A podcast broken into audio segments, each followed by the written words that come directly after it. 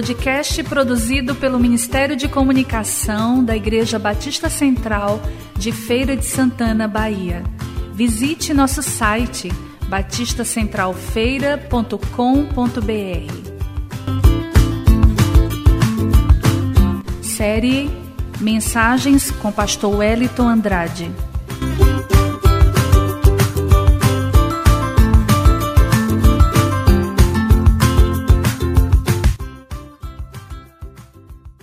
Graça e a paz do Senhor. Domingo pela manhã,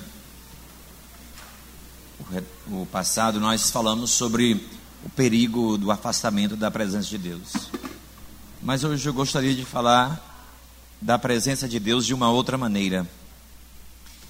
É quando Ele está nos guiando e nós não estamos vendo.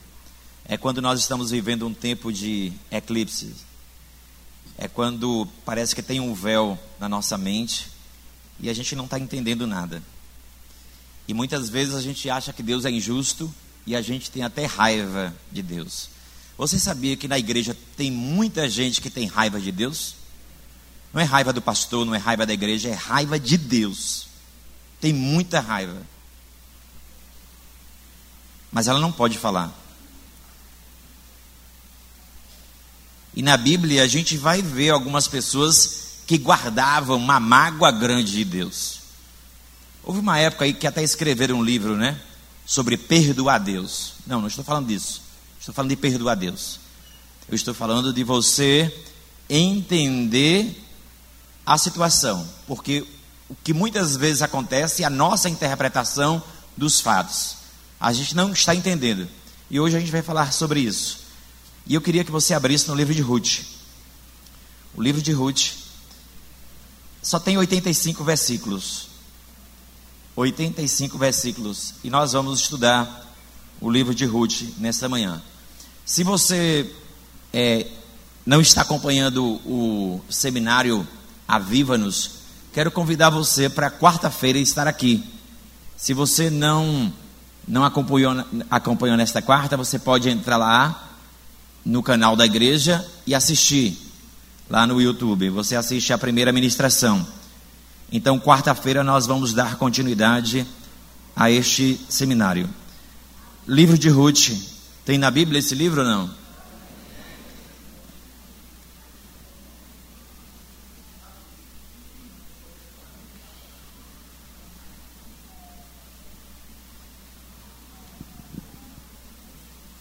Preste atenção. Então eu gostaria de falar sobre a providência de Deus em nosso dia a dia. Então, o que é providência? A providência de Deus, nós estamos falando sobre a direção de Deus na vida das pessoas e nos acontecimentos. Nada é por acaso. Não existe sorte nem azar. Nem sorte nem azar. Para quem teme a Deus, não existe azar.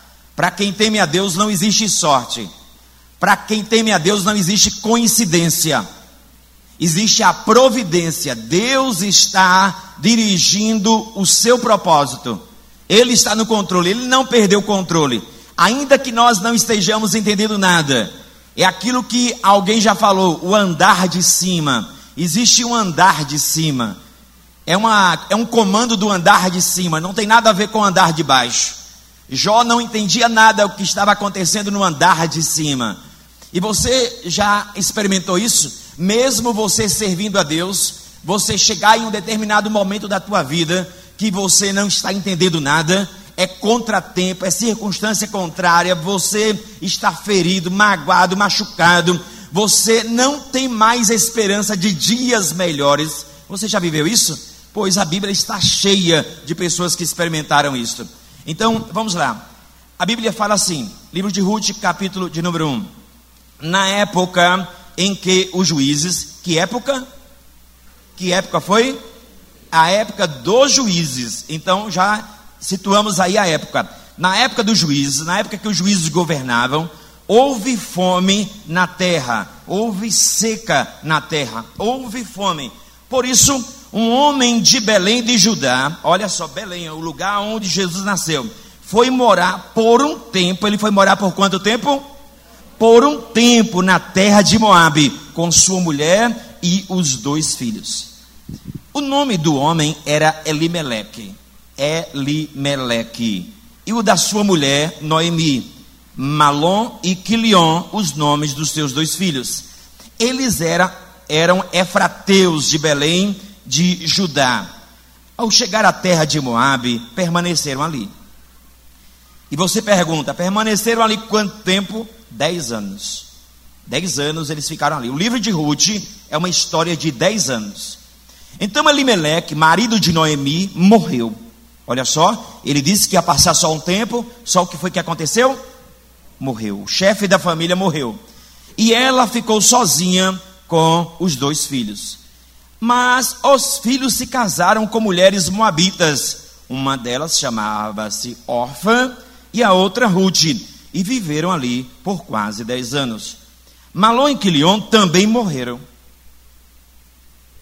Já tinha morrido Elimeleque, agora os dois filhos também morrem. Ficam três mulheres viúvas. A sogra e duas noras. De modo que Noemi ficou sozinha, sem os dois filhos e sem marido. Quando Noemi, quando Noemi ouviu falar que o Senhor havia visitado o seu povo, dando-lhe alimento, isto é, chuva. A chuva voltou lá em Israel, especificamente em Belém.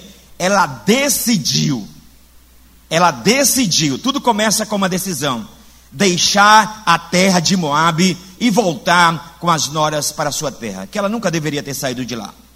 Então ela partiu do lugar em que havia morado com as duas noras, enquanto voltavam, quer dizer, no caminho para a terra de Judá, Noemi disse às suas noras: Ide e voltai, cada uma para a casa de sua mãe.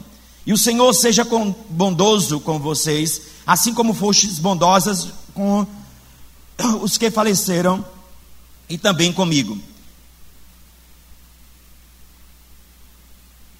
Queira o Senhor que cada uma de vós encontre segurança na casa de outro marido.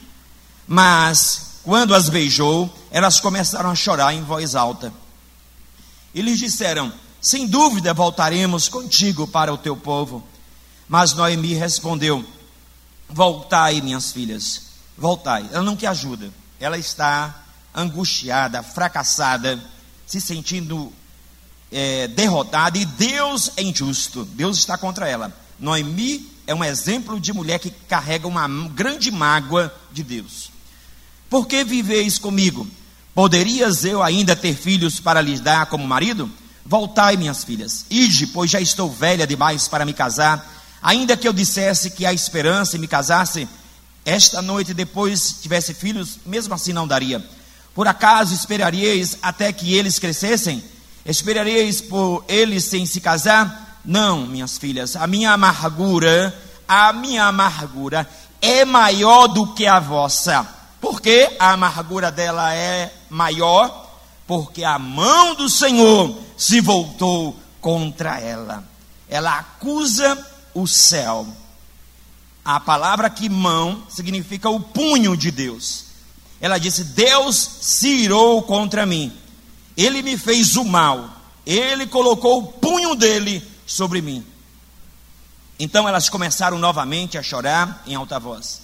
Em seguida, Orfa despediu-se de sua sogra com um beijo, mas Ruth permaneceu com ela. E Noemi disse à sua concunhada: Está voltando para o seu povo e para os seus deuses. Orfa voltou não só para o seu povo, mas voltou também para os seus deuses, os deuses moabitas. Volta também com ela. Mas Ruth respondeu: Olha, não insista. Não insista. Não adianta você insistir. Não insista comigo para que te abandone e deixe de seguir-te. Porque aonde quer que tu fores, eu irei também.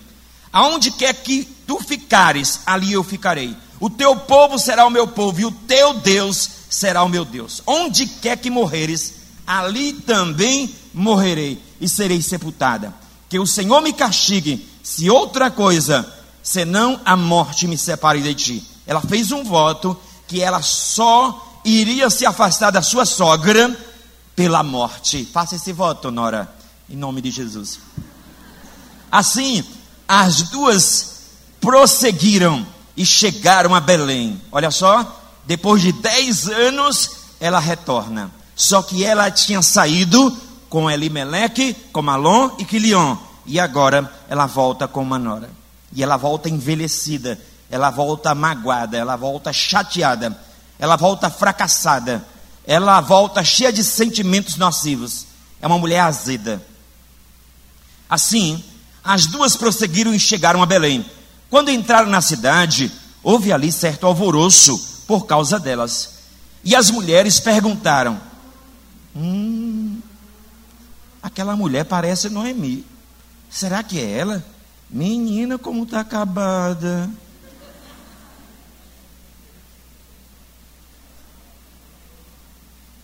Você gosta, né, de falar, né? Você deu risada é porque pegou em você.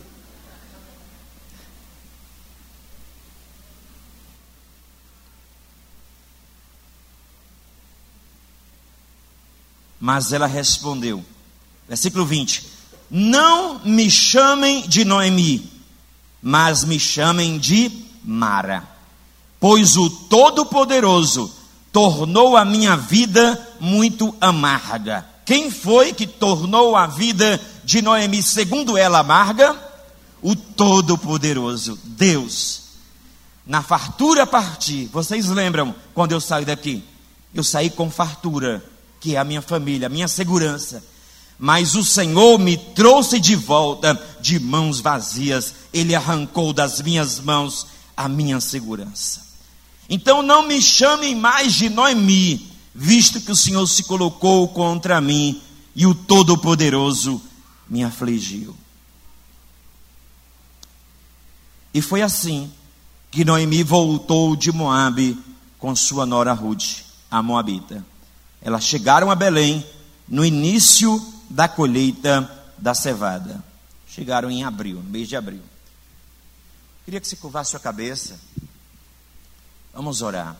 O apóstolo Paulo lhe disse: toda a escritura, toda, não parte dela, toda a escritura é divinamente inspirada por Deus. E ela é toda proveitosa toda proveitosa. Todas as coisas que foram escritas para o nosso ensino foram escritas, para que pela consolação das Escrituras tenhamos esperança. Pai, em nome de Jesus, Pai, nesta manhã, nós queremos aqui, Senhor Deus, ó Pai, pedir, ó Deus, ó Pai, o teu comando, Senhor, ó Deus, nesta manhã, ó Deus, em tudo o que fizermos, Pai, eu peço também o teu comando nesta manhã, em tudo que vou falar, Pai, para que o teu Espírito esteja me usando, Senhor Deus, ó Pai, para o louvor, honra e glória do teu nome, edificação da tua igreja, correção, disciplina, ó Deus, ânimo, ó Deus, encorajamento. Vem, Senhor Deus, ó Pai, nesta manhã, com a tua palavra sobre as nossas vidas. Se não houver a tua palavra, nós vamos nos corromper. Deus, nós não vivemos apenas daquilo que nós pegamos, nós vivemos também da palavra que sai da tua boca. Ó Senhor Deus, em nome de Jesus Cristo, quebra, Senhor Deus, ó Pai, o jugo que está, ó Deus, na nossa vida, que não foi o Senhor que colocou todo o jugo, Senhor Deus, que faz com que ó Deus, nós tenhamos uma saudade, ó Deus, do passado, de modo que não pensemos mais em dias melhores. Nós quebramos este jugo em nome de Jesus Cristo, porque em Ti há esperança, em Ti há dias melhores, em Ti há um novo tempo, e nós profetizamos nesta manhã, Pai que nós viveremos, Pai, os tempos do Senhor para a nossa vida. Nós não queremos ficar paralisados em um tempo que o Senhor não tem mais nada a nos ensinar. Paralisar, ó Deus, ó Pai, paralisados em um tempo, ó Deus, que tudo que tínhamos para aprender naquele tempo, ó Deus, já aprendemos. Em nome de Jesus Cristo, Pai, não queremos circular no deserto. Orienta-nos nesta manhã, orienta-nos nesta manhã, nos dar a tua direção em nome de Jesus. Aleluia. Glória a Deus. Louvado seja o nome do Senhor. Então, a providência de Deus em nosso dia a dia, a direção de Deus, mesmo quando você não esteja vendo, mesmo quando parece que Deus não tem um plano particular na tua vida, mesmo quando nós estamos assim, confiando em Deus, mas sem entender direito os planos dele. Não quer dizer que ele não tem um plano, não quer dizer que ele perdeu o controle dos acontecimentos, não quer dizer que o contratempo não estava na agenda dele, ele está no controle de todas as coisas. Ele é o Senhor da história. A Bíblia diz em Apocalipse capítulo 5 que Deus está com o livro da história na mão. É Ele que escreve a história, nada foge do controle dele. Apocalipse capítulo 4, a Bíblia fala no capítulo 4, a Bíblia fala que João, ele viu os céus abertos e ele viu um trono. Aí eu lhe pergunto: o trono estava vazio? Não, tinha alguém sentado no trono. O Senhor nunca desocupou o trono dele. Ele, o governo de Deus, é um governo sempre eterno. É um governo eterno. O governo de Deus não para. Então a Bíblia diz em Eclesiastes capítulo 11, versículo 5: Como você não sabe o caminho do vento, como você não sabe como a criança se forma no ventre da mãe, assim também não sabe as obras de Deus. Isto é, existe um agir de Deus que é misterioso. Se você se relaciona com Deus e você tirar o elemento mistério, então você está prestando um culto de tolo. No relacionamento com Deus tem que ter o elemento mistério. Por quê? Porque ele é totalmente outro. E porque Deus nos chama para andar não pela razão, não pela emoção, mas andar pela fé. E se você anda pela fé e tudo é explicado, aonde é que está a fé? A fé também tem que ter o elemento mistério. E Deus, ele traz este elemento para a nossa vida, o elemento mistério. Então aqui é bom para nós entendermos esta história, entendermos os personagens. Vamos lá. A Bíblia fala de Elimeleque, o Senhor é o meu rei. A Bíblia fala de Noemi, agraciada. A Bíblia fala de Malom, doença. A Bíblia fala de Quilion, enfraquecimento. A Bíblia fala de Orfa, costas. A Bíblia fala de Ruth, amizade. A Bíblia, a Bíblia fala de Boaz, pela força, quer dizer, homem de força, homem de valor. E a Bíblia fala de Obed, servo. Então, são estes os personagens. E estes sentidos, quando você quiser entender a palavra de Deus, você precisa entender os sentidos dos nomes também. Porque esses nomes aqui, eles são muito significativos para nós entendermos este livro, para nós entendermos esta palavra. Então, a Bíblia começa com uma decisão. Esse texto começa, é, o livro de Ruth começa com uma decisão. Qual é a decisão? Uma família, o seu chefe, Elimeleque, busca Noemi, procura os filhos e diz: Olha, aqui há um tempo de seca. Nós não sabemos o que, quando é que irá chover.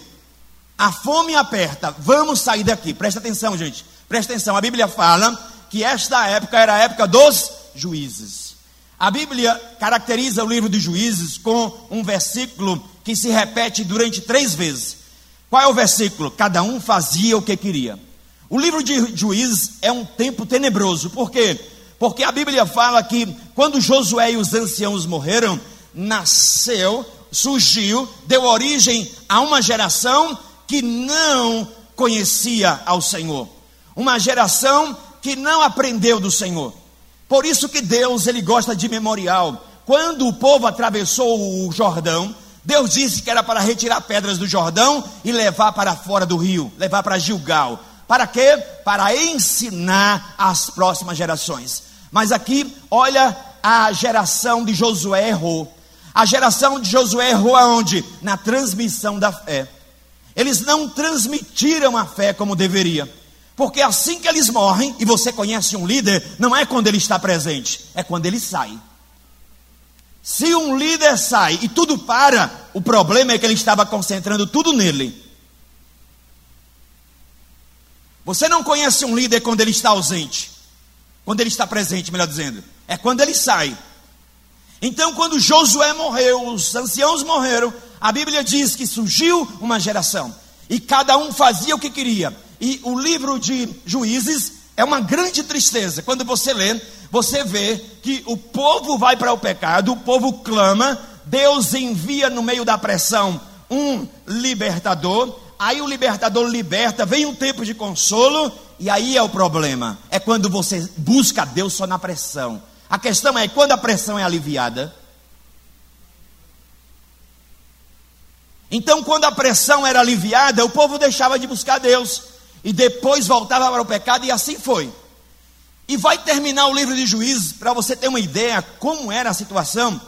A Bíblia diz que uma mulher foi estuprada por uma das tribos de Israel, e ela foi estuprada a madrugada toda.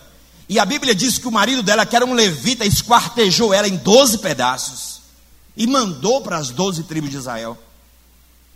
Era essa a situação. E no meio deste livro caótico, no meio do caos, Deus traz esse orvalho. Deus traz esse bálsamo. Porque foi nesta época aqui que este povo viveu. Mas aqui nós vamos ver pessoas diferentes. Nós vamos ver uma história maravilhosa, uma história linda. E a Bíblia diz que eles então tomam esta decisão.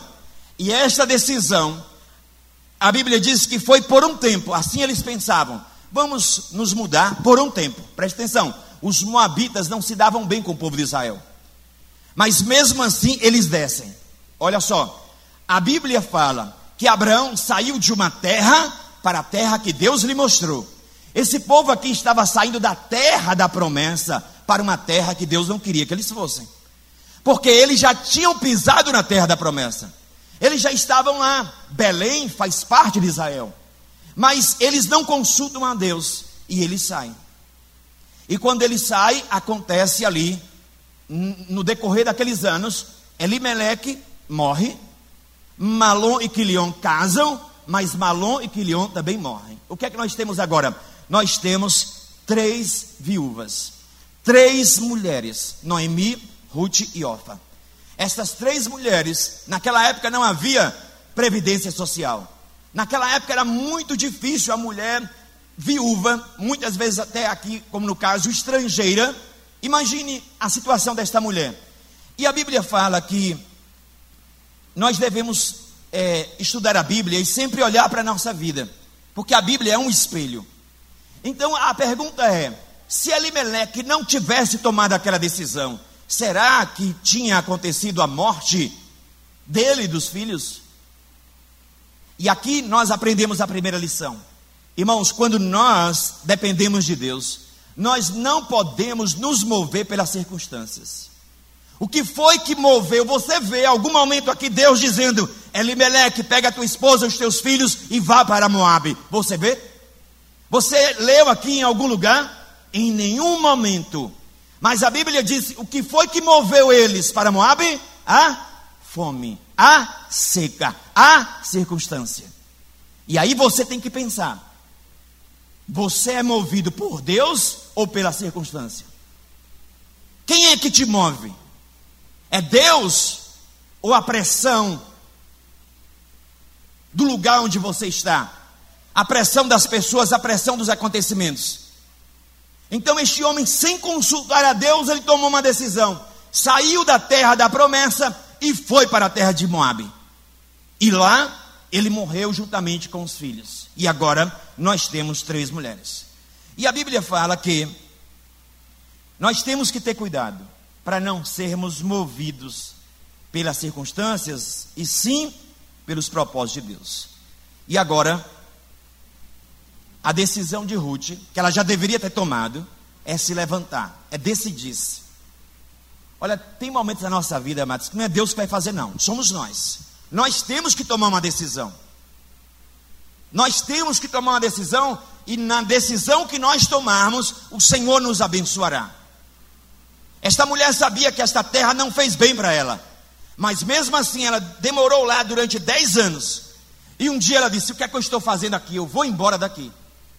E quando ela está indo, a Bíblia fala que as suas noras estão indo também com ela.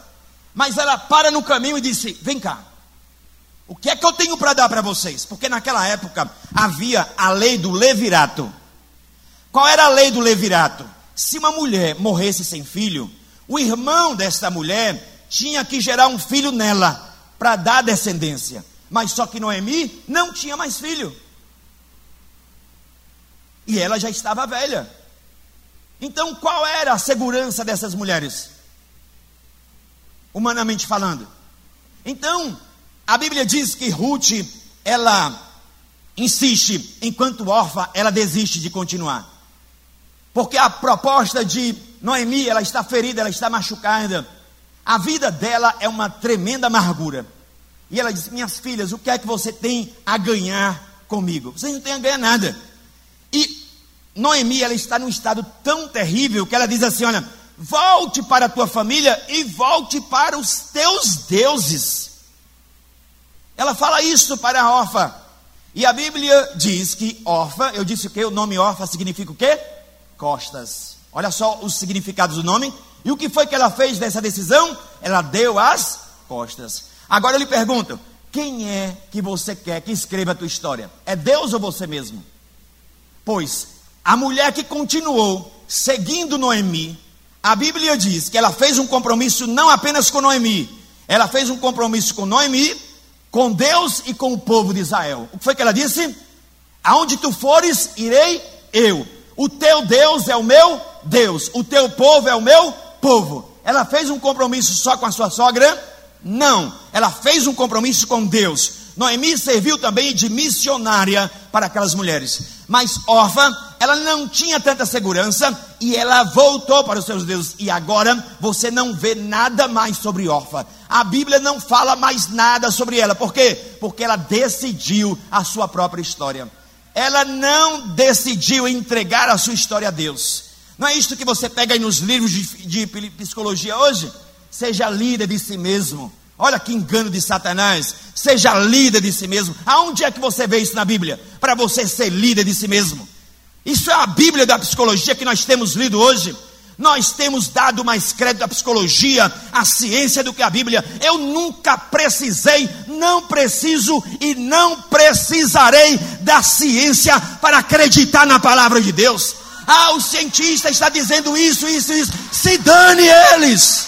Se dane, porque eu não preciso da ciência. A ciência não tem a última palavra. A última palavra é do Senhor. Eu não preciso da ciência para acreditar na palavra. Ah, e por que muitas vezes quando você prega, você diz, a ciência diz, é para fortalecer os incrédulos. Porque o incrédulo precisa da cunha da ciência. Mas quem foi que deu à ciência a última palavra? A ciência nunca disse nada.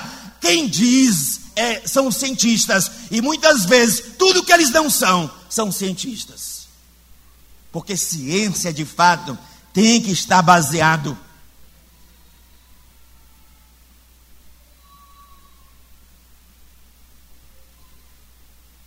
E aí, ela volta. Mas a decisão, preste atenção, diga assim: a decisão que eu tomei ao lado do Senhor nunca vai ser desonrada. Deus nunca vai desonrar a decisão que você tomou. Nunca. Nunca. Mesmo quando você não esteja entendendo, você esteja passando aquele tempo nebuloso, mas Deus não vai deixar você na desonra. E a Bíblia fala que esta mulher, ela retorna. E aqui a gente viu uma expressão de lealdade muito forte. E quando elas chegam lá, a Bíblia diz que quando Noemi chegou, Noemi significa o quê? Agraciada. Cheia de graça, graciosa. Uma pessoa que tem o favor de Deus. Isto é Noemi. Mas quando ela chega naquele povoado, quando ela chega em Belém Efrata, então imagine aí Noemi chegando. Uma mulher com a sua nora. Ninguém conhece aquela moabita. Pelo contrário, os moabitas eram rejeitados pelo povo de Israel. Então, quando aquela mulher está chegando, então veja aí, perceba no povoado, algumas mulheres dizendo assim: quem são aquelas que estão chegando lá? E elas vão se aproximando diz, menina, parece Noemi. E ela vai se aproximando, é Noemi mesmo. Mas olha como ela está envelhecida, ela está acabada. Imagine aí, você, alguém aqui da igreja saindo com seu esposo e dois filhos morar em outro lugar, e dez anos depois tem uma irmã que sozinha viúva. O que você pensaria? Então, esta mulher, ela está totalmente envenenada pelos seus sentimentos de amargura, de raiva, de dor, de fracasso. Ela crê que Deus é injusto. Irmãos, isto não é só de Noemi, não. A Bíblia fala que Caim também agiu dessa forma. Caim tinha uma ira de Deus, porque Deus aceitou a oferta do seu irmão Abel. E o Senhor disse: Por que tu está com essa cara enfesada? Por que tu está com essa cara fechada? Porque não é assim quando nós estamos com os nossos sentimentos feridos, quando nós estamos chateados, muitas vezes nós não conseguimos esconder. E o reflexo primeiro é no nosso rosto, trava a face. Você não consegue rir. E Deus diz: Por que tu está com essa cara fechada? Por que tu está com essa cara emburrada? Por que tu está enfesado? Se tu fizer o bem, é certo que terás, serás aceito. Faz como teu irmão que eu te aceito. O que não dá é para você fazer do teu jeito. Eu quero te avisar: o pecado já está na tua porta a bater. E cabe a você dominar. Se tu não dominar, ele vai te dominar. Foi o que aconteceu? Ele não ouviu o gabinete que o próprio Deus teve pessoalmente com ele. Deus disse: cuidado, esta raiva vai se transformar em um desejo assassino. Foi o que aconteceu? Ele foi lá e matou o irmão. Lembra do irmão mais velho? Do filho pródigo? Ele tinha o quê? Raiva do pai. Então não é só a questão de Noemi. E não é só questão de Caim, não é só questão do irmão mais velho. Muita gente em nossas igrejas tem muita raiva de Deus se sente injustiçado por uma situação. Por que isso aconteceu comigo? Por quê? E é tudo velado, é tudo escondido. Você não tem coragem de abrir seu coração para Deus. Você não tem coragem de falar para Ele. Porque parece que Ele é injusto com você. E aí você nunca vai conseguir, dessa forma, adorá-lo de fato porque você está com uma imagem errada de quem Ele é, sua imagem está distorcida. Não é que Deus precisava do perdão de Noemi, não, era que Noemi precisava tirar a venda dos seus olhos. Noemi precisava de uma interpretação diferente. Deus precisava mudar o coração de Noemi. Mas até então, o que ela pensa é: o punho de Deus está sobre mim. E quando ela retorna, a Bíblia diz: Mas ela lhes respondeu: Não me chame Noemi, quer dizer, não me chame de agraciada. Eu não sou cheia de graça, coisa nenhuma. O favor de Deus não está sobre a minha vida. Eu sou uma desgraçada. O meu nome agora, neste povoado, é Mara. Me chamem de amargurada. Eu sou uma mulher amargurada. E eu vou dizer por que eu sou amargurada: pois o Todo-Poderoso tornou a minha vida amarga.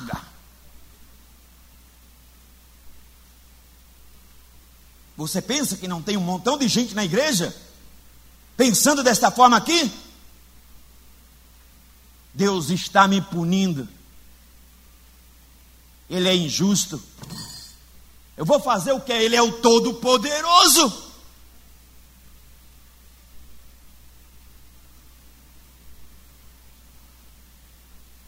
E ela diz: Na fartura eu parti, vocês viram. Mas o Senhor me trouxe de volta de mãos vazias. Ele arrancou tudo que eu tinha. Porque vocês agora vão me chamar de agraciada. Agraciada coisa nenhuma. Visto que Ele, o Senhor, se colocou contra mim, o Todo-Poderoso me afligiu. É Ele que está contra mim. O que é que eu posso contra Ele? Esta mulher estava totalmente tomada pela raiva. Uma vez eu estava celebrando, estava em um sepultamento, presidindo um sepultamento. E quando eu estava presidindo aquele sepultamento, uma mulher se levantou e começou a dizer um monte de palavras contra mim e contra a igreja. E contra Deus. Naquele momento ali, você não pode rebater. É a dor daquela mulher. É a dor. Na dor a gente fala coisas que se a gente tivesse bem, a gente não falaria. Depende do nosso nível de maturidade. Olha Jó lá, Jó disse o quê?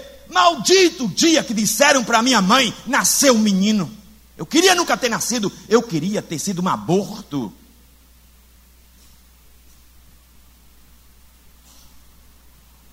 Não é fácil, amados, quando nós estamos vivendo este momento aqui, aonde a pessoa ela tem interpretações erradas dos feitos de Deus e de quem Deus é. É muito difícil. Só Deus mesmo para tirar esse véu da mente. E esse tempo aqui de luto, na verdade, ele não foi saudável na vida desta mulher. Porque quando uma pessoa passa um luto, é normal você ter raiva, você ter alegria, você ter tristeza, isto é normal. Mas não é normal que isto permaneça. Quando alguém está com luto, então, primeiro, no luto você nega. Quando alguém diz fulano morreu ou você perdeu alguma coisa, você quer negar. Parece que aquilo é mentira. Mas depois você enfrenta a realidade, é o confronto, é o momento da dor, é a hora de chorar. É naquele momento que você recebeu o impacto. Chore, chore, chore. É o seu momento de dor. Depois há um tempo de adaptação. Você vai se acostumar sem Malon, sem Quilion e sem Elimeleque. E depois você vai superar. É um novo, são novos tempos. Deus me quis viva. Eu vou viver a minha vida. A minha vida, os melhores dias não estiveram no passado. Deus tem novos tempos para mim. Isso não aconteceu com esta mulher. Não aconteceu. Ela não conseguiu superar o luto. E a amargura tomou conta desta mulher. Mas ela toma uma decisão. E nesta decisão era tudo que Deus precisava. Diga assim: muitas vezes, Deus só precisa de uma decisão. Sabe por quê? Porque mesmo que tudo esteja contrário, é, Deus ele é especialista para agir nesses momentos, onde tudo parece perdido. Então, a Bíblia fala que quando ela chegou lá, esta mulher, Ruth, amados, ela disse o quê? O, qual, qual era a interpretação de Noemi? O Senhor me tirou tudo e eu cheguei de mãos vazias. Eu lhe pergunto, ela chegou vazia? Não. Quem estava com ela? Ruth, a amiga. A amiga. Presta atenção. E depois que o povoado vai conhecer Ruth, uma estrangeira, sabe o que é que as mulheres vão dizer para Noemi? Esta tua nora vale por sete filhos. Gente, naquela época que filho era supervalorizado, a comunidade dizer para Noemi: Esta tua nora vale por sete filhos, era um presente de Deus. Você sabia que em momentos difíceis Deus coloca pessoas para nos ajudar? E que muitas vezes essas pessoas, às vezes até depois nós não vamos ter mais contato com elas, mas elas serviram de apoio naquele momento? Pense aí em quantas lutas você já passou e Deus levantou pessoas que hoje você não vê mais, mas elas foram muito importantes na tua vida, na vida da tua casa, na vida da tua família. Irmãos, nós temos que descansar em Deus. Não duvide do caráter de Deus. Não duvide. Mesmo que você não, está entendendo, não esteja entendendo, não duvide. Descanse, adore, porque Ele está cuidando de tudo. Então, a Bíblia diz que esta mulher, amados, era uma mulher que gostava de trabalhar. O que é que ela faz? Preste atenção. A Bíblia diz que era a época de abril, época da colheita da cevada. Olha só, diga assim: na vida do povo de Deus, não existe coincidência, existe providência.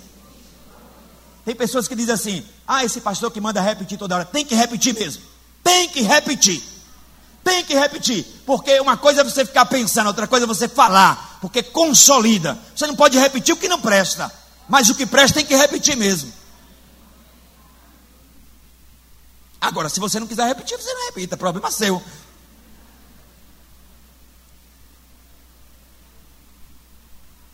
A Bíblia diz que esta mulher, gente, naquela época existia um emprego para quem não tinha nada.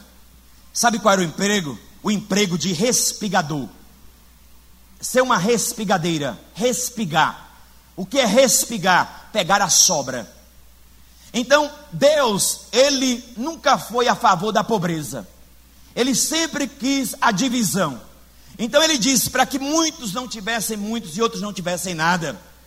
Existiam algumas leis, e uma delas, a lei que amparava o pobre é: quando o rico estiver colhendo e ele esquecer lá um feixe de trigo, de cevada, ele não volte para buscar, deixe para o pobre. Quando ele estiver colhendo, quando ele estiver fazendo a sua colheita, não tire o que está perto da cerca, deixe lá para os pobres pegarem. Então, alguns homens deixavam, se ele fosse cumprir a lei de Deus, eles deixavam, e a lei do país, eles deixavam que os pobres entrassem na sua fazenda. Para quê? Para eles irem pegando a sobra, aquilo que ficava no caminho, que os trabalhadores não conseguiam catar. Então eles pegavam e levavam para casa. É tipo hoje, a xepa da feira. Quando terminou a feira, aí você vai pegar aquelas cascas de repolho que ficou, tomate, tudo. Era basicamente isso. Então esta mulher não tem vergonha de trabalhar. A Bíblia diz o quê? Não despreze o dia dos pequenos começos. Gente, às vezes é uma coisa pequena, mas que aquilo ali vai trazer algo grandioso para a sua vida. Não despreze. Às vezes você não quer abraçar o pequeno. Você já viu aquele seminarista que chegou numa igreja assim, tipo a central. Aí ele olhou assim e disse: É, no dia que eu for pastor, não quero saber de igreja pequena. Quero vir para uma igreja como essa. Aí o pastor, presidente da igreja, disse: É, meu filho, sabe qual é o seu problema? O seu problema é que você quer começar por onde eu estou terminando. Você quer começar aonde eu estou terminando. Eu não comecei aqui. E a gente já quer tudo grande. A gente não quer construir. Mas Ruth não está preocupada. Ruth disse: Não dá para morrermos de fome aqui. Elas não tinham nenhum plano ali de previdência, nada. Ela precisava trabalhar. A sua sogra estava em depressão, amargurada, triste, enraivada. Imagine, a gente, uma pessoa que pensa que Deus é contra ela. Isso é terrível.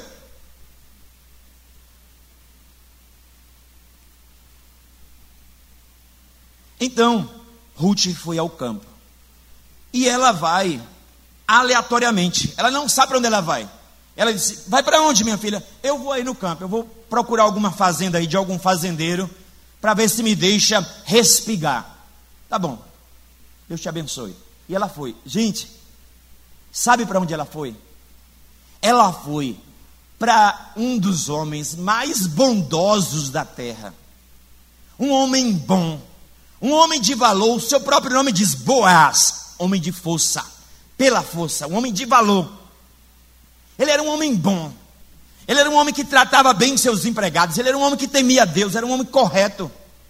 E mais, era parente de Elimeleque. Presta atenção. Eu disse que existia a lei do levirato, que o irmão casava com a viúva. Mas Noemi não tinha mais filhos, mas também tinha uma outra lei, o Goel. O que era o Goel? O Goel era o resgatador de terra. É um parente que te socorre no apuro. Para que Noemi não perdesse as terras, e as terras também de Malon e Quilion, então era necessário um parente chegar para comprar as terras. Para quê? Para uma família não ter muitas terras e a outra não ter nada. Então era a lei que Deus estabeleceu do Goel. A Bíblia diz que Deus também é Goel. O que é Goel? É o consolador, é o advogado, é aquele que toma a sua dor, é aquele que chega para te socorrer. Então a Bíblia diz que agora este homem, ela não sabia mas este homem, irmãos, estava justamente na linha da parentela. Ela não sabia que este homem era parente de Elimeleque, e como parente existia a lei que ele deveria assumir. Mas ela não sabia. Vamos lá, vamos ler o capítulo 2. Noemi tinha um parente, capítulo 2, verso 1. Noemi tinha um parente por parte do seu marido, um homem rico e influente. Um homem rico e influente. Da família de Elimeleque, que se chamava Boaz. Ruth, a Moabita, disse a Noemi: Deixa-me ir para recolher espigas no campo de quem permitir. Ela disse aonde iria? Ela disse o quê? No campo de quem? Mas quando você confia em Deus, quando você toma uma decisão, mesmo que você não esteja sabendo aquela decisão que você tomou ali, disse, meu Deus, será que está certo? Pode ter certeza que aquela decisão que você tomou é Deus que intui, é o Senhor que diz assim, você não está percebendo, mas é Ele que está guiando os seus passos. A Bíblia diz: te guiará constantemente, mesmo nos lugares secos. É isso que diz a palavra de Deus. Você será como um jardim fechado, regado e cuidado pela presença do Senhor. Regado e cuidado. Deus cuida de você e guiará até nos lugares secos.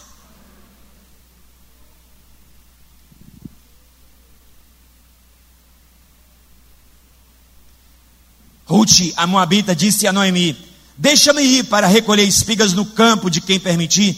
E ela respondeu: Vai, minha filha. Olha só, gente. Atrás disso aqui está a mão de Deus. Ela foi e, chegando ao campo, recolhia as espigas que os cefeiros deixavam para trás. Por, por coincidência, que não é coincidência, é por providência, por direção de Deus, aquela parte da plantação pertencia a Boaz que era da família de Elimeleque. Quer dizer, este homem, ele era um parente resgatador. Ele podia resgatar as terras. Ele era um homem que podia ser acionado. Mas ela não sabia. Mas Deus dirige os passos. Naquela hora Boaz chegou. Vamos ver, irmãos, como este homem é bom. Vamos ver. Lembre-se que é a época de juízes, a época dos homens maus, Naquela época, naquela hora, Boaz chegou. Ele chegou de Belém e disse aos ceifeiros: Olha só como é que ele trata os funcionários. Como é que você trata os seus funcionários? É porque eu sou pastor, é porque nós somos pastores que a gente entra aqui de qualquer jeito? Não. Se tem alguém aqui passando o, o, um, um pano no chão, eu não vou pisar, eu vou perguntar: e aí, o que é que eu faço agora? Posso passar? Pode passar. E eu passo.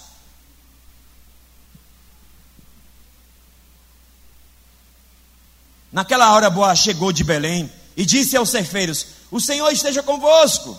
Se fosse hoje, é a paz do Senhor, irmãos. Eles responderam: O Senhor te abençoe, chefinho. Então Boaz perguntou ao responsável pelos ceifeiros: Quem é aquela moça? Gente, olha só. Ele viu quem? Ele viu Ruth.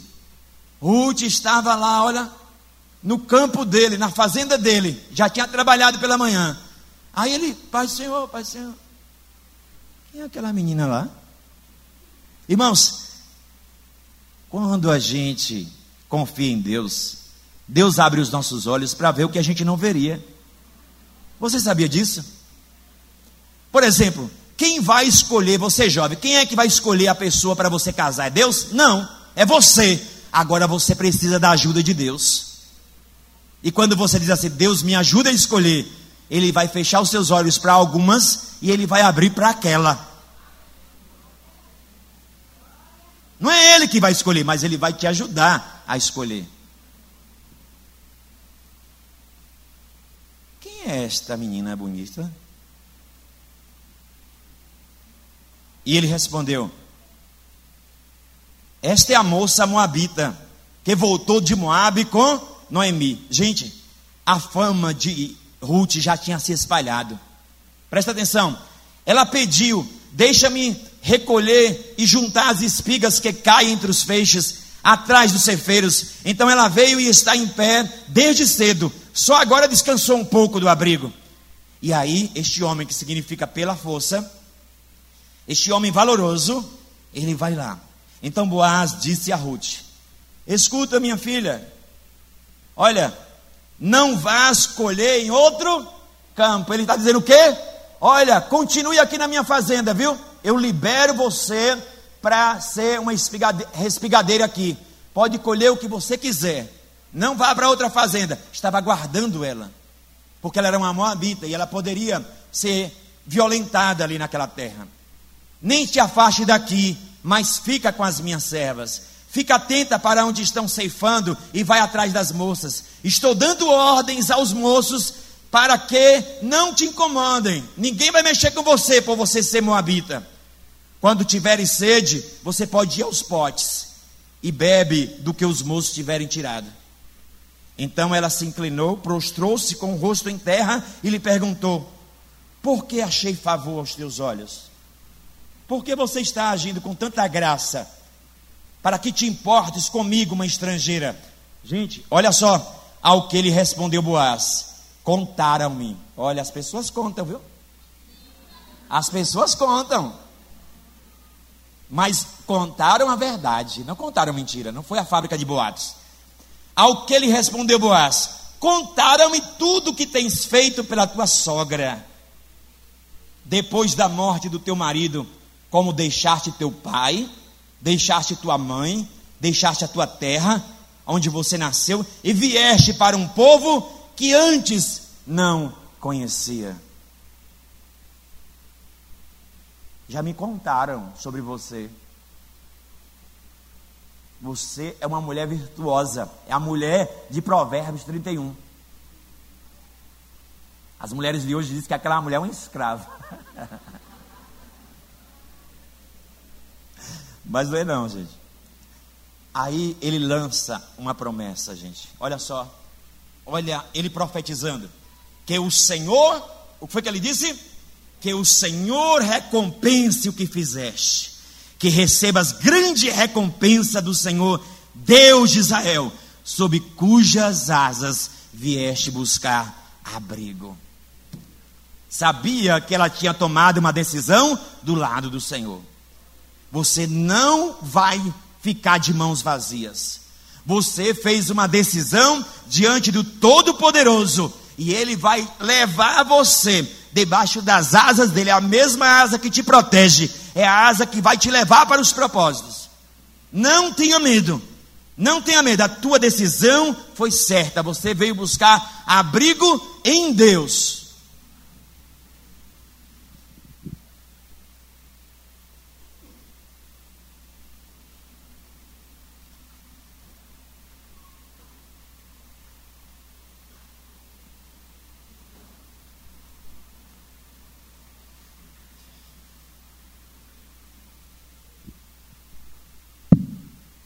E agora? O que fazer?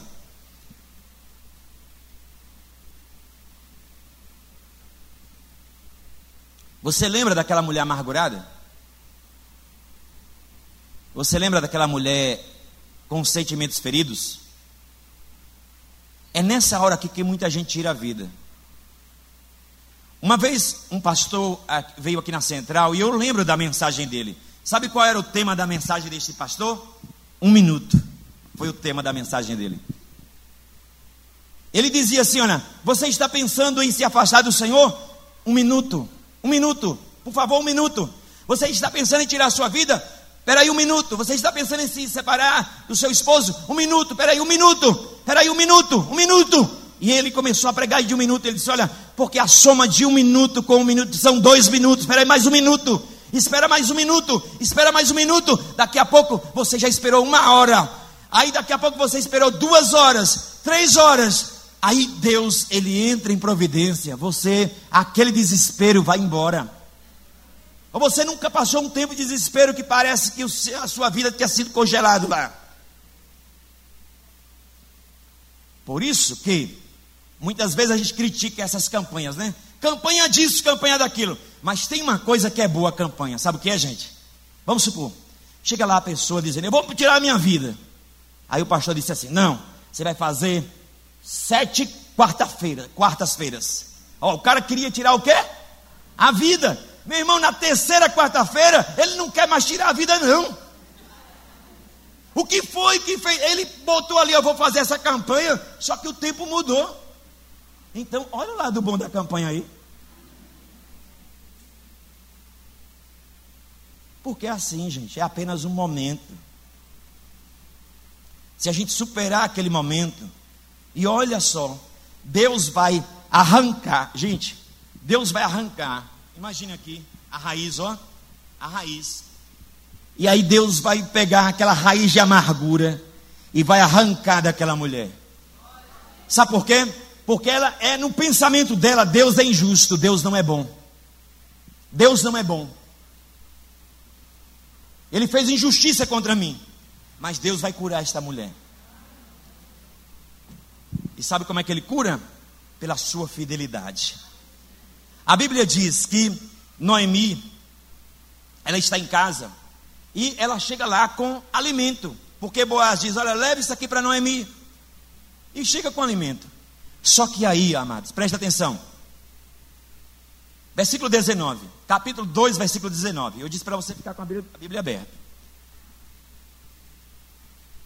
Irmãos, a gente tem que acabar com esse negócio de só ler a Bíblia. Aí eu li a Bíblia toda, você leu, mas não entendeu. Então eu que adianta? Ah, esse ano eu li a Bíblia toda, você entendeu o quê? Eu quero saber o que você entendeu. Eu prefiro ler um, um livro só de Gênesis que eu entenda o ano todo, do que eu ler a Bíblia toda e não entender nada. Entendes o que lês? perguntou Filipe ao eunuco. Então tu quer entender a Bíblia? Estude a Bíblia. Não só leia, não. Você não entendeu? Pronto, risca. Vem, pergunta a um pastor. Vai, compra um livro. Vai, compra uma Bíblia de estudo. Compra um manual bíblico. Ah, pastor, não sei ler. Não tem problema. Procure alguém, peça uma, uma, uma instrução para indicar você um canal no YouTube, para indicar você alguns áudios para tu botar no seu celular. Não tem desculpa, gente. Não tem desculpa. Mas a Bíblia é para ser entendida. Deus não quer que a Bíblia seja um livro de charada.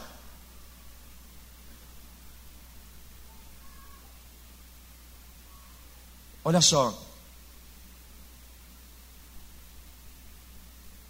Noemi, quando ela soube, presta atenção, quando ela soube que Ruth entrou no campo de Boaz, ela intui, é a mão de Deus.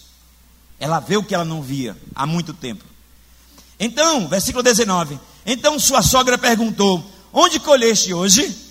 Onde trabalhaste? Bendito seja aquele que se importou contigo. E ela relatou a sua sogra com quem havia trabalhado. O nome do homem com quem trabalhei é Boaz. Pronto, irmãos, nesta hora, pense Deus arrancando a raiz. Nesta hora, Deus pegou aquela raiz de amargura que estava naquela mulher, aquele véu que estava na cara dela, que ela não conseguia ver a vontade de Deus. Então, e Deus tirou o véu dos olhos dela. Deus tirou e ela viu. Irmãos, às vezes é assim, é só um toque de Deus muda tudo um toque de Deus na nossa visão e a nossa mente vira o cativeiro. Olha só o que ela disse, e Noemi disse à sua nora: Seja ele abençoado pelo Senhor. Olha só, agora Deus abençoa pelo Senhor, que não deixou de mostrar benevolência nem para com os vivos, nem para com os mortos. O que é que ela está dizendo aí? Deus não deixou de ser bom, nem para comigo que estou viva, nem para Malom, Quilion e Elimeleque. Deus foi bom com eles também. Deus não deixou de ser bom. Esta cura que nós precisamos, irmãos. Ela entendeu, agora eu entendi. Deus não deixou de ser bom quando levou meu marido e os meus filhos ele continua sendo bom, Ele é bom em todo tempo. Era eu que não estava entendendo.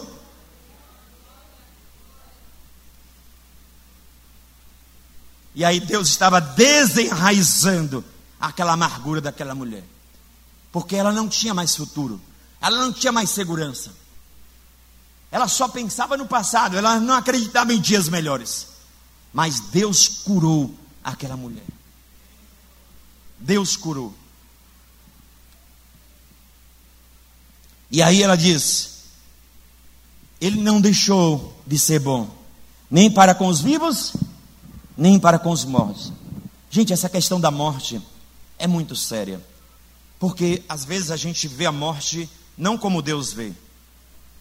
E a Bíblia fala de um homem que não entendeu a morte pediu um acréscimo, e foi a miséria dele, foi aquele acréscimo que ele pediu a Deus. Os 15 anos do rei Ezequias. A Bíblia diz que ele viu a nação ser capturada, os seus olhos foram vazados e nasceu o pior homem que já existiu dele. Tudo porque não entendeu o tempo de Deus. Deus disse: arruma a tua casa que eu venho te buscar. Mas a gente não entende, a gente vê a morte de uma forma diferente. E esta mulher aqui, ela não entendia o porquê o seu marido tinha morrido, por que os seus filhos tinham morrido. Mas agora ela diz: Olha, não, Deus não, nunca deixou de ser bom, Ele nunca deixou de ser justo, Deus é bom. E aí ela diz: Olha, e por que ela se anima tanto? Porque este homem ele está como parente resgatador. Ele está como Goel. Noemi ainda lhe disse: Esse homem é parente nosso. É um dos nossos resgatadores. Ele tem obrigação, minha filha, em te ajudar. O quê? Tu está brincando? Eu estou falando sério. Mas ele é muito rico. Como eu pobre, eu não tenho nada. Eu vou casar com um homem rico, pelo amor de Deus.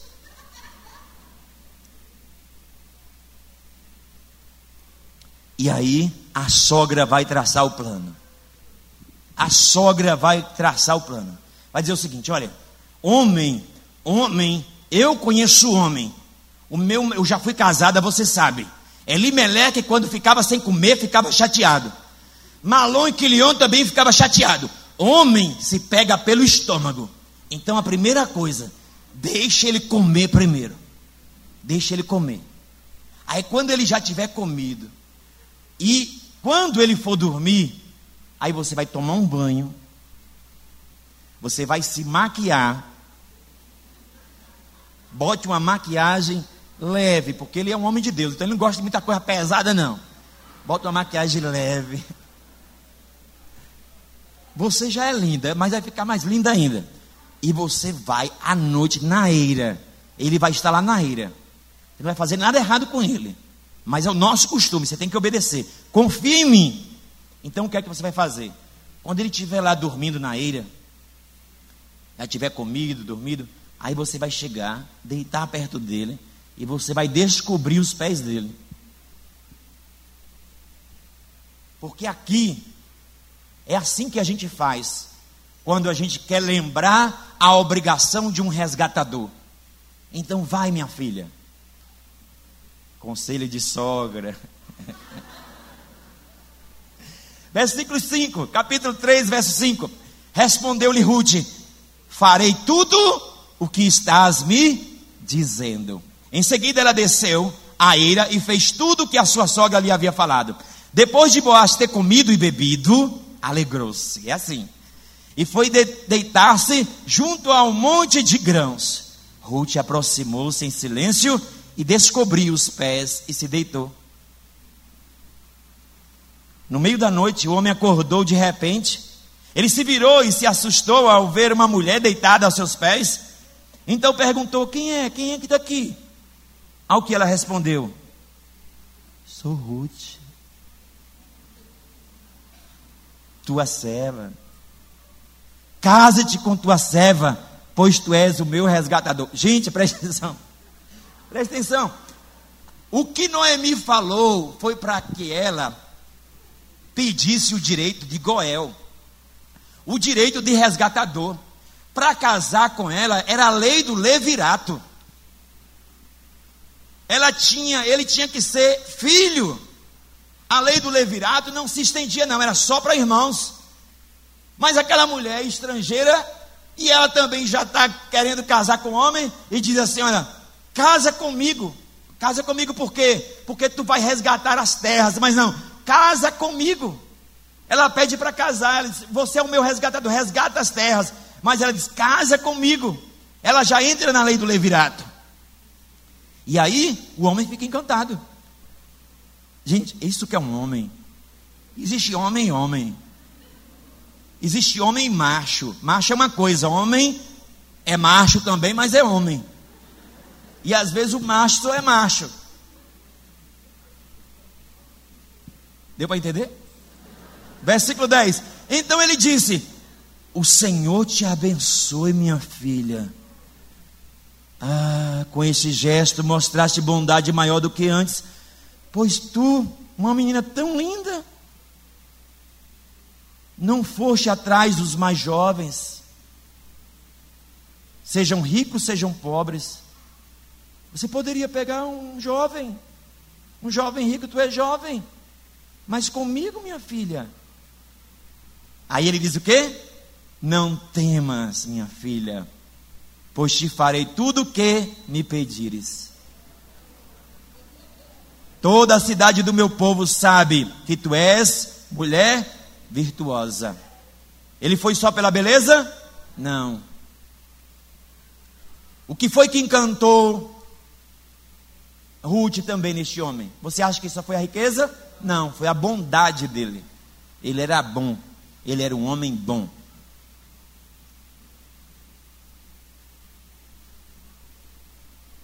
versículo 12. E é verdade, é verdade que sou o resgatador, resgatador das terras. Mas há outro parente mais próximo do que eu. Olha só, gente, ele era honesto. Se tivesse alguém na linha de parentesco, por exemplo, o tio e o sobrinho, era o tio. Era o tio que ia ser resgatador, não era o sobrinho. Na ausência do tio, o sobrinho. Então ele disse: Olha, tem um problema. Qual é o problema? Eu não posso casar com você. Eu não posso ser o seu resgatador. Por quê? Porque existe um que tem um direito que está na minha frente. E não adianta eu fazer nada errado. E agora, o que é que eu vou fazer? Fica aqui esta noite. Se de manhã ele quiser assumir o seu papel de resgatador, que eu faça. Se não quiser, eu juro pelo nome do Senhor que eu farei. Deita-te até pela manhã. Ela ficou deitada a seus pés até pela manhã e levantou-se antes de clarear, para que não fosse reconhecida, pois ele disse: Que ninguém fique sabendo que uma mulher veio até a eira. Não é porque eles fizeram nada errado. É porque ela, ele não queria assumir esta mulher antes que tudo tivesse correto. E disse mais: Traze aqui o manto com que te cobres e segura. Ela segurou o homem, o, o segurou e o homem despejou nele seis medidas de cevada e pôs sobre os ombros dela. Depois ele voltou para a cidade. Quando chegou de volta a sua sogra, esta lhe perguntou: Como foi, minha filha? E ela lhe contou tudo o que o homem lhe havia feito e acrescentou: Ele me deu estas seis medidas de cevada e disse: Não voltarás para sua sogra de mãos vazias. Cerca de 40 quilos. Noemi disse então: Espera, minha filha espera. Em outras palavras, descansa. Ela estava curada, irmãos, essa mulher amargurada. Ela agora estava curada. Ela disse: Filha, o que foi que ele disse? Ah, ele disse que tem alguém na frente, mas ele vai resolver isso agora de manhã. Ele não falou isso? Então descansa. Descansa, porque eu sei que este homem é um homem de Deus, e se ele falou, ele vai se apressar em fazer.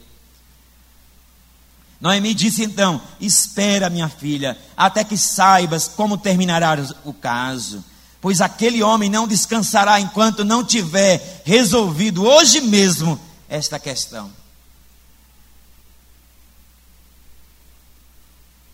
Então, você acha que ele fez o quê? Ele deixou para um mês, dois meses, ele esqueceu? Não. Olha o que aconteceu. Naquela época, gente, não havia fórum. Então o fórum da cidade era na porta da cidade, na entrada. Por exemplo, ali, Portal do Sertão. Então ali se reuniu os homens, se reuniu os anciãos para julgar os casos da sociedade.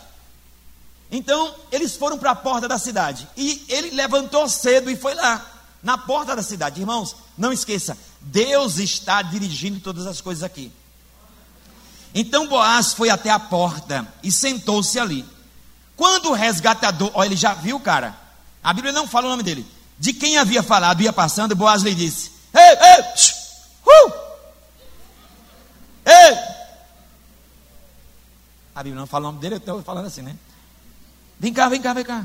Senta aqui. Ele foi e sentou-se. Boaz reuniu dez homens, era o júri, dez homens, os anciãos da cidade, que serviam de testemunha, dentre os anciãos da cidade, e disse-lhe: Sentai-vos aqui. E eles se assentaram. Então ele disse ao resgatador: Você sabe né, que Noemi voltou da terra dos Moabitas e vendeu a parte da terra que pertencia a Limeleque, nosso parente. Eu resolvi te informar e dizer a você para adquirir na presença dos que estão sentados aqui, na presença dos líderes do povo. Se quiseres resgatá-la, resgata. Se não, diz-me, para que eu saiba. Pois não existe outro além de ti com esse direito.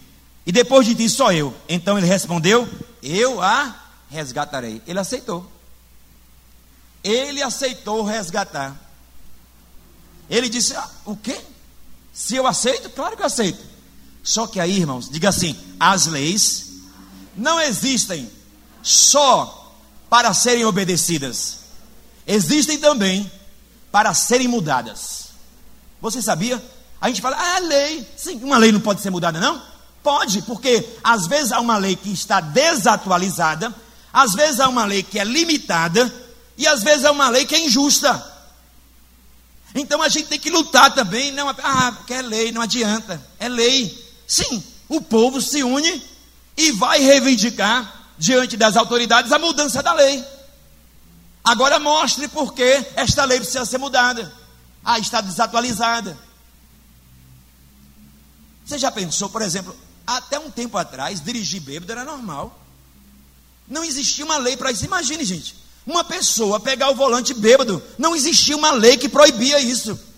Que loucura, isso foi recente. Tem muito tempo não. Mas uma pessoa podia pegar um carro e sair dirigindo bêbada. Então as leis precisam ser mudadas. E aí, este homem fez o quê? Ele pegou a lei, gente, era separada. A lei do levirato, que era a lei que só o irmão podia casar com aquela viúva que não teve filhos. E a lei do resgatador era resgate de terra. O que foi que este homem fez? Este homem era bom. E este homem viu que podia surgir outros casos.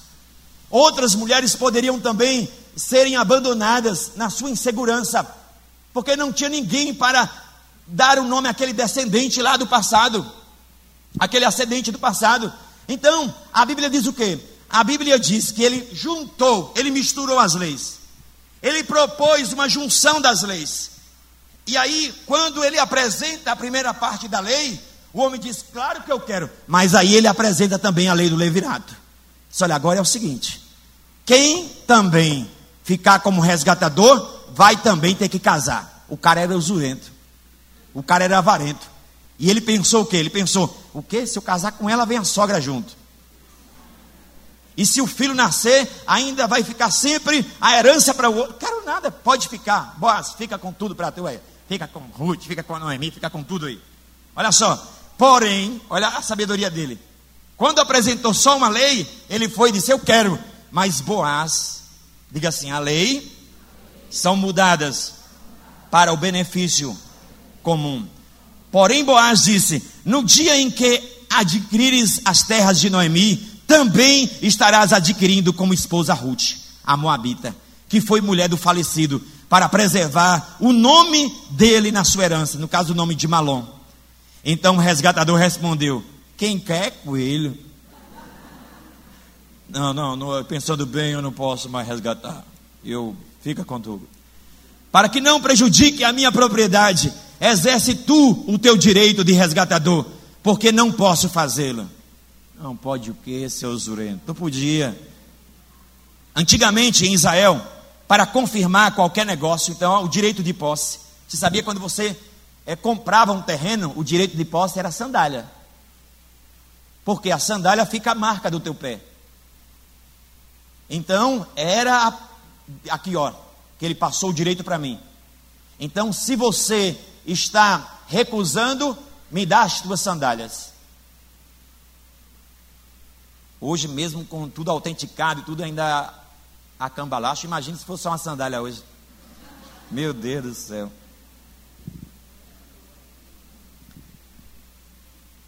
Versículo 7. Antigamente em Israel, para confirmar qualquer negócio relativo ao resgate à transferência de propriedade, o homem tirava a sua sandália e a entregava ao outro. Isso servia como testemunho dos negócios em Israel. Quando o resgatador disse a Boaz: Adquire para ti, ele tirou a sandália. Então Boaz disse aos anciãos: Olha só, então ali é o júri e a todo o povo, olha a comunidade. Gente, presta atenção. Quando você for casar, não case às escondidas. O livro de Ruth é um excelente exemplo para quem quer contrair matrimônio. Você percebeu que ele esteve lá no campo com ela, mas ele não tocou nela. Ele queria regularizar tudo.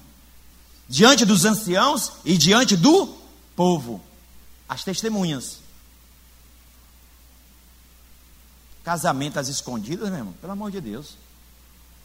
Pode até começar às escondidas, né? um namorinho assim escondido e tal. Mas depois tem que trazer a luz.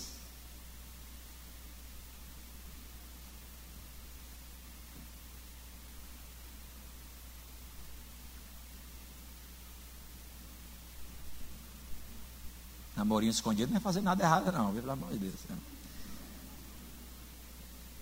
Então Boaz disse aos anciãos e a todo o povo: Hoje sois testemunhas de que adquiri de Noemi tudo o que pertenceu a Elimeleque, a Quilion e a Malom.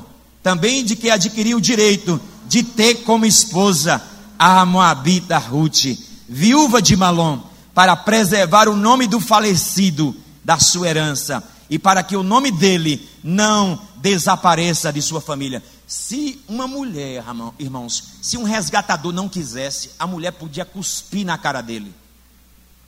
Cuspia na cara.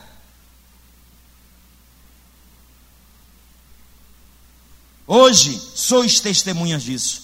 E todo o povo e também os líderes que estavam na porta disseram: Somos testemunhas que o Senhor faça com esta mulher que está entrando na tua família, como fez com Raquel. Aí vem a pergunta: será que Ruth era estéreo? Porque o que foi que Deus fez com Raquel? Abriu a madre. E Lia, que juntas edificaram a casa de Israel, torna-te poderoso em Efrata e famoso em Belém e com os descendentes que o Senhor te der desta moça, que tua família seja com a de, como a de Pérez, que Tamar deu à luz. Assim, presta atenção, assim Boaz casou-se com Ruth, tornando-a sua esposa. Ele a conheceu intimamente. Ó, só depois que casou. E o Senhor permitiu que ela engravidasse. E ela deu à luz um filho. Filho em Israel é esperança. Só que aqui não é qualquer filho. Sabe quem é que nasce? Obed. Sabe quem é Obed? Pai de Jessé. Sabe quem é Jessé? O pai do rei Davi. Então as mulheres disseram a Noemi: Bendito seja o Senhor, que hoje não te deixou sem resgatador, que o seu nome se torne famoso em Israel. Um novo sentido para ela. Aquela criança traz um novo sentido, né? A criança traz um novo tempo. O menino vai restaurar a tua vida. Foi Deus que colocou esta criança para te trazer alegria e te consolar na tua velhice, pois é filho da tua nora que te ama e o deu à luz, ela é melhor do que sete filhos para ti. Você é melhor do que sete filhos? E as vizinhas lhe deram o nome, dizendo: A Noemi nasceu um filho, e chamaram o menino de Obed. Este é o pai de Jessé, pai de Davi. Eu lhe pergunto: a última palavra do livro de Ruth é? A última palavra do livro de Ruth? Davi. Davi é o que vai ser o maior rei de Israel. O que é que essa última palavra está dizendo? Que Deus, Ele está pintando o quadro da história. Olha como o quadro terminou aqui de Ruth. Terminou com a esperança de Israel terminou com Davi. Você lembra como este livro começou? Fome, morte. Como é que ele está terminando? Nascimento, fartura, vida, novo tempo. O que é que este livro está nos dizendo, irmãos? O que é que Deus quer nos ensinar? Que Ele está cuidando de todas as coisas. Mesmo quando a gente não está entendendo, mesmo quando a gente está vivendo aquele tempo que a gente queria que fosse outro tempo, mas Deus está comandando, Ele está trabalhando na sua vida, dentro de você e fora de você. Ele está cuidando de todas as coisas. Nada saiu do controle, nada vai se perder. Você não vai se perder. Deus, Ele vai depois virar o lado do quadro e você vai ver que Deus trabalha muito bem quando as coisas estão pelo avesso. Às vezes, o avesso é o lado certo. E a gente não está entendendo que o avesso é o lado certo. Não para você, para Deus. Não é assim que o tapeceiro faz? Você pega o tapeceiro, ele pega assim, ó, coloca o tapete pelo avesso, aquele tapete peça. Você não vê a obra final. Enquanto ele não estiver terminando, o tapete está pelo avesso.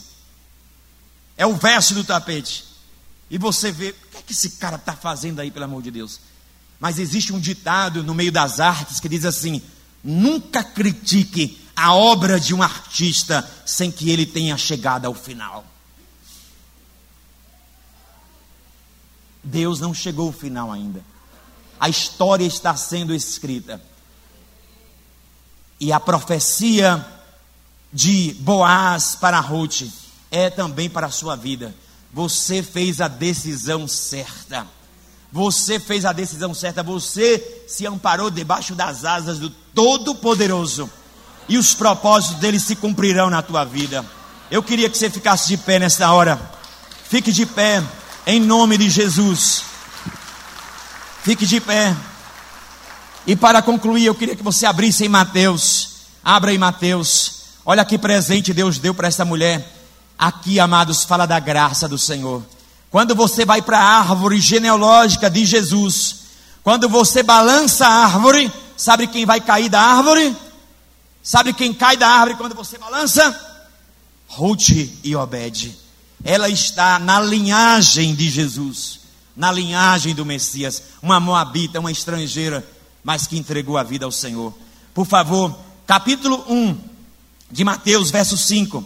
Salmão gerou de Raabe Boaz. Boaz gerou de Ruth Obed. Obed gerou Jessé. Jessé gerou o rei Davi. Sabe onde é que vai terminar isso? Jesus. Jesus, você faz parte também desta linhagem. Você é da linhagem do Senhor. Deus colocou você, porque Ele é o Goel, botou você na família. Ele resgatou você quando você estava precisando de ajuda, de socorro. Ele foi lá e te socorreu. Você faz parte da família. Ele casou, ele fez uma aliança contigo. Cuidado com o que você está falando. Cuidado com esses sentimentos que você tem nutrido aí de raiva contra Deus, vendo Deus como se ele fosse um injusto. Enquanto esta mulher pensou desse jeito, ela só sofreu. Nós podemos, amados, demorar o nosso tempo no deserto. Nós podemos demorar o nosso tempo, nós podemos tardar o tempo de cura quando nós não nos abrimos para Deus. Esta mulher, ela fez uma interpretação daqueles fatos e ela já foi colocando a culpa em Deus. Ela diz: a culpa foi dele, matou meu marido, matou os meus filhos. A mão dele está contra mim. Como é que pode sair lá de Belém cheia? Não tenho mais nada, meus filhos morreram, minha vida não tem mais segurança nenhuma, não posso ter filho, já estou velha, não tenho mais ninguém. Quem é que eu tenho agora? Aquela mulher sem expectativa, sem esperança, mas um dia, um dia, ela não abandonou sua confiança no Senhor. Ela não abandonou, ela estava amargurada, ela estava chateada, ela estava ferida, ela estava amargurada, como ela mesmo disse. Mas sem que ela percebesse, Deus deu uma direção para ela. Ela tomou uma decisão de voltar. Por que ela voltou? Porque Deus tinha visitado a terra. Você tem que estar onde o Senhor está. Você não tem que sair da presença do Senhor. E quando ela chegou ali, tudo, tudo, o Senhor foi encaixando, o Senhor foi escrevendo, mesmo nos erros da gente, mesmo quando a gente não está entendendo. Como você não sabe o caminho do vento, nem como uma criança se forma no ventre da mãe, assim também você não sabe as obras de Deus. Isto é, não é porque você não está vendo que Deus não está agindo. Não é porque você não está vendo que Deus não está agindo. Confia.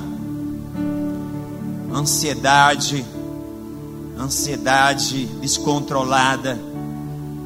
Não confiar no Senhor.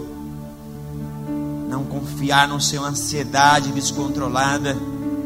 Ansiedade que te rouba energia, ansiedade que te rouba o sono, ansiedade que te rouba a saúde, medo do amanhã, medo do futuro, insegurança.